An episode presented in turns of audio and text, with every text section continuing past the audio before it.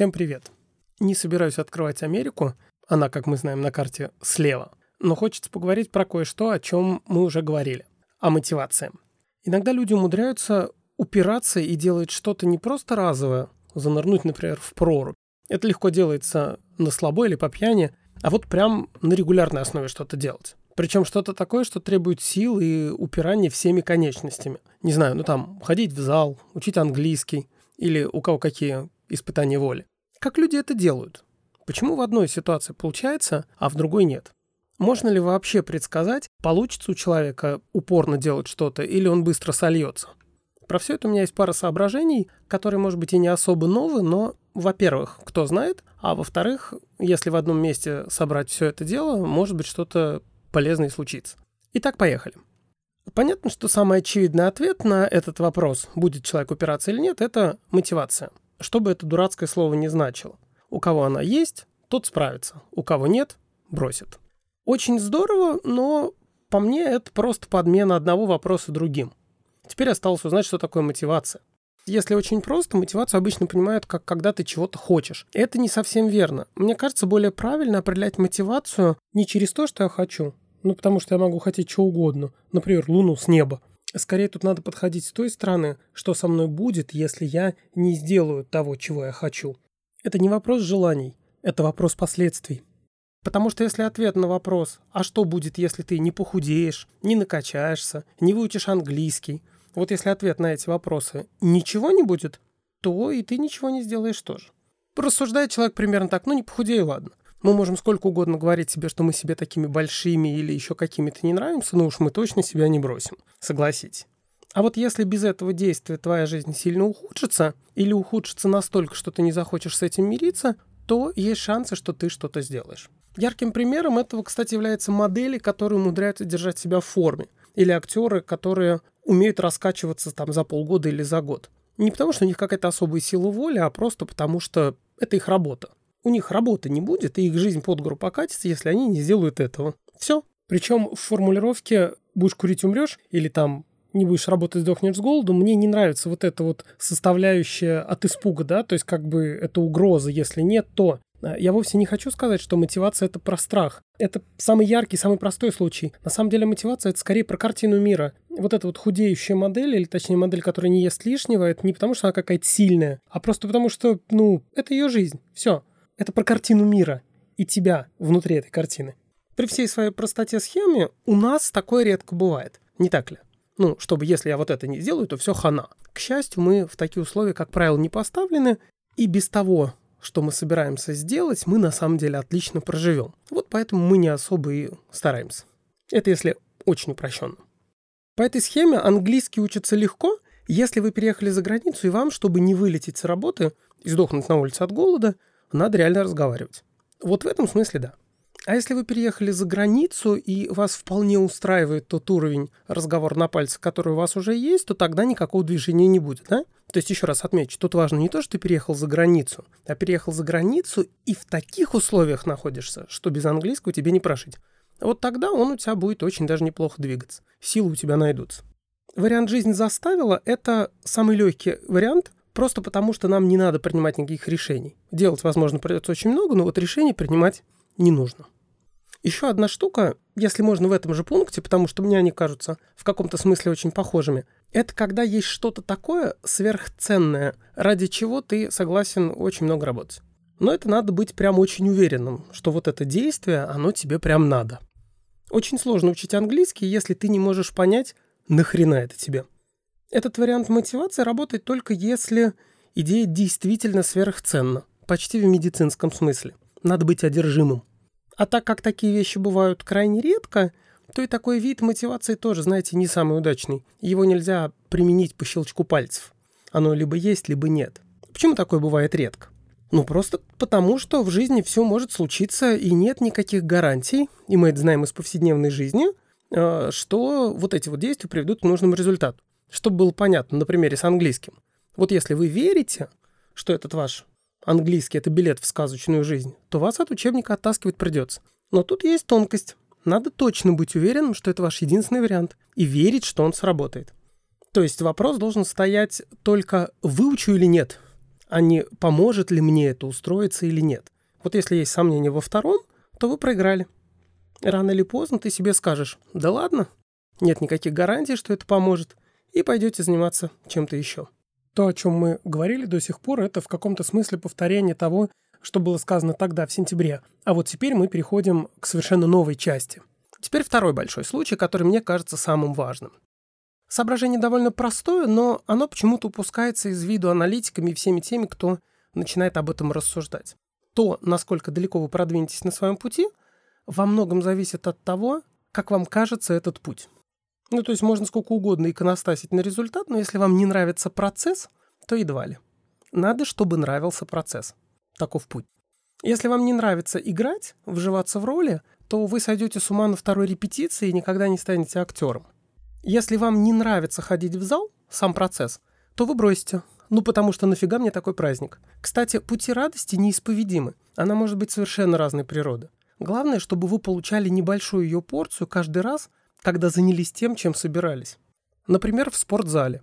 Каждый, кто занимался больше, чем полгода, цифра это условная, потому что для кого как у всех организм разные, знает, что усталость после тренировки приятная, физически приятно. Не буду врать про дофамины и эндорфины, но там что-то такое химическое точно есть. Или радость бывает психологическая. Один мой знакомый гей говорил, что ходит в зал не столько заниматься, сколько, по его выражению, погреть глаза. Ему нравилось разглядывать парней в зале. Чисто эстетическое удовольствие.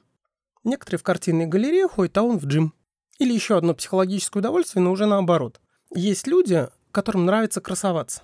А если ты в хорошей форме, то это прям приятно. Ходить, смотреть на всех тех, кто хуже, ловить на себя восхищенные взгляды. Кстати, можно совмещать удовольствие. Мальчик из предыдущего примера так и делал. Он и смотрел, и красовался. Благо мог себе позволить. Психологическим удовольствием же относится и то, что ты можешь сам себе говорить. «Я крут, я снова пришел, ни одного дня не пропустил, я машина». Опять же, если для тебя это важно. Если вам важно ощущать себя волевым человеком, то это огромный драйвер. Каждый раз, когда дошел до зала, можешь начинать гордиться. И пока ты там, продолжай это делать. Впрочем, даже когда возвращаешься, тоже можешь гордиться еще немножечко. А вот если вам на это плевать, то схема не работает. В зал можно сбегать от уродов на работе или от семьи, которая порядком достала. Тогда каждая минута в зале – это кайф. Это передышка. То есть, опять же, вам нравится там, куда вы должны идти. Может, железо тягать вам и не очень приятно, но в целом там хорошо, потому что там спокойнее, чем там, где бы вы были, если бы в зал не пошли. Мощным драйвером такого же рода может быть общение. Вы пришли в зал поболтать с приятными людьми и заодно позаниматься. Еще одна интересная деталь. По этой же схеме работает штука, когда вы убеждаетесь, что то, чего бы вы боялись, что оно будет происходить, не происходит. Ну, например, вы боялись, что в зале над вами будут смеяться качки, а когда вы ходили на английский, вы боялись, что будут смеяться все те, кто говорят лучше вас. У вас плохое произношение, у них хорошее. А ничего этого не произошло. Качки не смеются, другие свободно говорящие по-английски вас, наоборот, поддерживают. Ну, то есть тут не только радоваться процессу, но и не страдать от процесса. Это тоже важно. То есть важно как наличие позитива, так и отсутствие негатива. Давайте про второй пункт на примере английского языка. Он тоже прекрасно там работает. Только здесь, на этом уровне, удовольствие будет скорее от того, как у тебя ловко получается говорить, писать, читать и так далее. То есть радует э, сам процесс в смысле осознания прогресса. Ты делаешь что-то, у тебя получается лучше, чем раньше, и ты доволен. Правда, надо сказать, что эту мотивацию очень легко сломать, если ты ставишь слишком сложные задания. Педагоги знают, что задания, которые ты перед собой ставишь, те челленджи, которые ты сам себе или тебе делают, они должны немножко превышать твои возможности. Если они будут превышать их сильно, то у тебя будет слом мотивации. Все это мы обсуждали в подкасте про куда выходить из зоны комфорта. Это было, э, по-моему, в сентябре, если интересно посмотреть. Вот этот вот второй пункт в целом, да, то есть удовольствие от процесса, он очень важен. И его отличие от смысловой мотивации в том, что если первая должна быть очень большой, как мы помним, это либо сверхидея, либо, если не пойду, то сдохну, да, угроза жизни, то тут удовольствие, получаемое от процесса, может быть маленьким, но оно должно быть. Ну, то есть это как по 10 копеек собирать. Вроде мало, а 10 старушек рупи удовольствие от процесса, оно не обязательно должно быть большим. Это важное отличие от первого мотивационного рубежа, первого мотивационного драйвера. Жизнь буквально сама подкинула мне пример для этого пункта. А, если вы заметили, у меня немножко задержались э, выходы подкастов. Я тут затупил на три недельки. И это отчасти произошло потому, что не получая обратной связи, я имею только, ну, так скажем, нагрузочную часть. Я что-то выдумываю, я что-то пишу, редактирую. Это все достаточно геморройный процесс. Требует времени, нужно себя выпинать, сесть, сделать. И вот я четко очень осознаю, что когда мне приходит обратная связь, какие-то письма, сообщения, когда кто-то пишет мне в личку, то у меня появляются силы, и мне хочется этим заниматься. А когда в течение долгого времени ты просто делаешь, делаешь, делаешь и не получаешь никакого фидбэка, то это достаточно сложно. И это вот как раз тоже про процесс. Процесс должен быть не только сложным, не только каким-то напряженным, не только интенсивным, но он должен еще чем-то радовать. Эта радость, пусть даже небольшая, обязательно должна присутствовать. Если ее нет, то силы рано или поздно заканчиваются. Наконец, последнее, третье, про что почти никто не задумывается, и зря. Это поведенческий стереотип, это третий драйвер. Навык. Не надо его недооценивать. Спортсмены, например, просто идут на тренировку, когда наступает время. А если вдруг почему-то в зал идти не надо, то они чувствуют себя неуютно и некомфортно. Просто потому что привычка, память тела. Очень даже серьезный резон. Как минимум потому, что там могут подключиться такого рода соображения. Я делал так почти два года. Почти два года не пропускал занятия. Было бы обидно оборвать этот ряд из-за сегодняшней бытовой лени. Зато если я пойду, то я потом могу сказать, я делаю это больше двух лет. Ну, то есть вот эти соображения не всегда срабатывают, но они могут идти фоном. Ну или вообще не идти, просто по привычке. Как говорил Портос, я дерусь просто потому, что дерусь. Я ж не говорю о такой мелкой зацепке, как инерция сложности обратимости. Сейчас я поясню. Это логика, если сказал А, говори Б. Я имею в виду здесь некоторую поведенческую инертность. Если уж начал, то иногда бывает проще доделать, чем остановиться. Вот об этом. Мы же знаем, что слона едят частями. Вот, глядите, если ты собрал сумку и вытолкал себя из дома в зал, то довольно странно будет тут же вернуться домой. Ну, ты вышел, ты идешь. Дошел. Странно развернуться и пойти вот прямо назад сейчас. Особенно, если ты дошел до ресепшена и на тебя посмотрела девушка. Она с тобой поздоровалась. Ты поздоровался с ней. Ну не пойдешь же ты домой прямо сейчас. А после того, как ты переоделся, шансы на то, что ты вернешься назад прямо сейчас, практически равны нулю. Ну, странно оделся, а потом снова разделся, да? Ну, хоть на 5 минут в зал зайди. А где 5 минут, там и 15. Разминка это несложно, в конце концов. 15 минут позанимался и думаешь, ну, я уже как бы ползанятий почти отработал. Я уж лучше дальше доделаю. Не так уж много осталось. А после всего этого идешь домой и думаешь, как здорово, что дошел. Хорошо пошло. И сделал больше, чем хотел. И усталость такая приятная. С английским примерно то же самое. Я делаю по юниту каждый день. У меня высвобождено расписание под это дело. Ровно там 30 минут, например. Если я не сделаю сейчас, придется делать потом. Проще сделать, как всегда, э, чем потом корить себя и сидеть до ночи и осознавать, что вот слабак пропустил занятие. И да, пропустил раз, пропустишь два, а там бросишь учиться и станешь дворником. Примерно по этой логике идет третий драйвер, драйвер привычки. Пункт 3, вот этот вот, о котором я сейчас говорю, он самый незрелищный, но он и не должен. Ты просто делаешь то, что привык, а в себя приходишь после того, как все сделал. Его ценность как раз в том, чтобы о нем не задумываться. Поэтому он, как правило, ни на кого впечатления не производит, о нем никто не думает. Вообще, конечно, на самом деле все эти драйверы действия связаны. Условная схема проста. Ты на волне энтузиазма, или потому что иначе сдохнешь, это пункт один. Первое время ходишь в зал. Отлично, если ты за эти несколько раз найдешь то, что тебе нравится в процессе, и будешь получать удовольствие не от результата, который хз когда будет, а уже сегодня, в каждый раз, когда делаешь то, что должен. И совсем замечательно, если у тебя хватит сил это делать какое-то время, достаточное для того, чтобы привыкнуть к процессу. Вот все три уровня. И они друг друга страхуют и взаимно друг в друга переходят. Как выглядит такая страховка? Предлагаю на примере английского.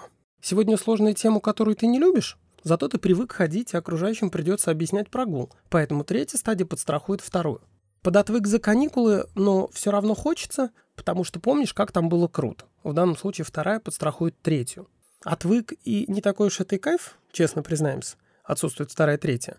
Но вообще-то у тебя поставленная сверхцель, ты хотел переехать за границу. Тебя подстраховала первая. Ну и так далее. Было бы лучше, если бы они были все. Это тут без разговора. Но даже в отсутствии какого-либо из них дело может двигаться. Важно, чтобы был хотя бы один. Это гарантия поддержания процесса. Но если вы спросите меня, какой фактор обладает наибольшим прогностическим, то есть предсказывающим значением, то я бы проголосовал за пункт 2 за удовольствие от процесса.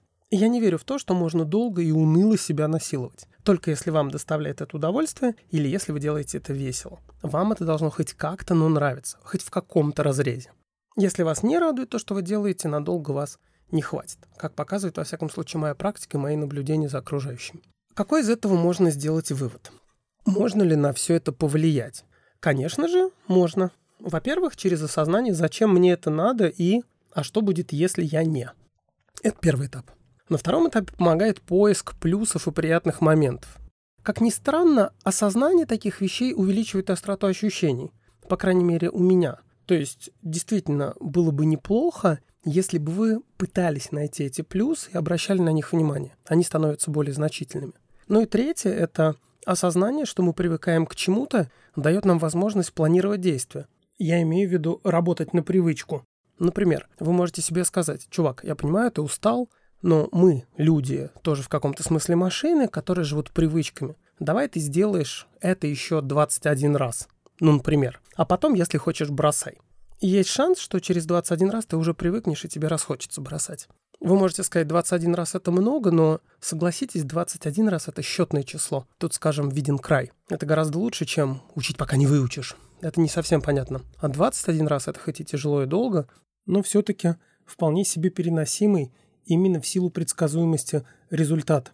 Ну и в целом, каждый раз, когда мы делаем что-то, регулярные усилия приносят результат, и у нас появляется удовольствие, удовлетворение от промежуточных результатов. Это тоже важно, это не стоит сбрасывать со счетов. Как-то так. Я надеюсь, вам это поможет разобраться в себе или в окружающих и как-то вообще пригодится в жизни. Спасибо за внимание и до встречи.